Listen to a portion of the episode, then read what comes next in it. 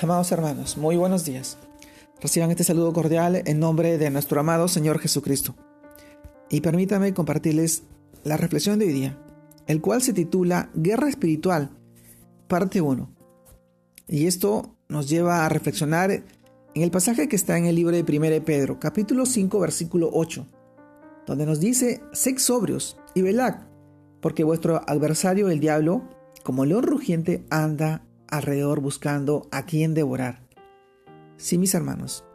El tema de hoy día, guerra espiritual.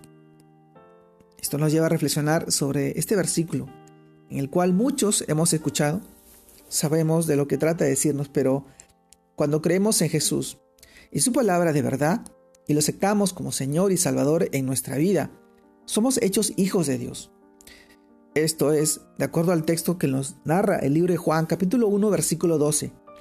Pasamos de estar muertos en nuestros delitos y pecados a tener vida juntamente con Cristo y estar sentado en los lugares celestiales. Si mis hermanos así lo expresa el libro de Efesios capítulo 2 versículo 4 y 6, ahí lo puedes encontrar. Es algo real y es completamente cierto, pero es algo que obtenemos por fe, es decir, por creer en lo que no vemos pero que tenemos la certeza que así es y así será.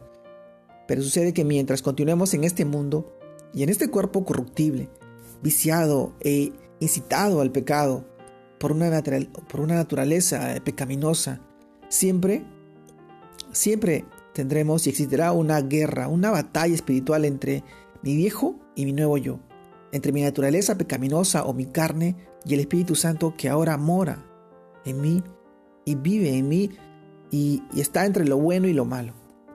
Amado hermano, pero en muchas ocasiones caemos en el error de pensar que la lucha es contra nosotros mismos y que la podemos batallar en nuestras propias fuerzas. Nos culpamos, acusamos y juzgamos porque hicimos o dejamos de hacer esto o lo otro.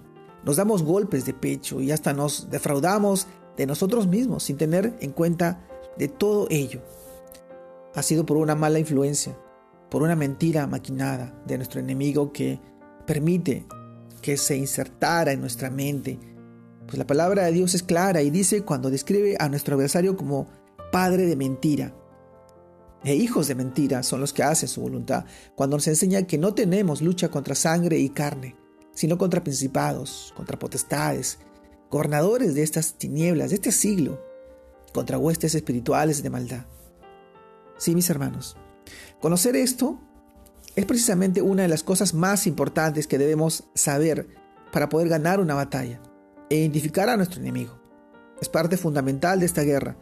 Mi amado hermano, la palabra de Dios es clara en mostrarnos a nuestro adversario y advertirnos de sus claras y constantes maquinaciones en nuestra contra.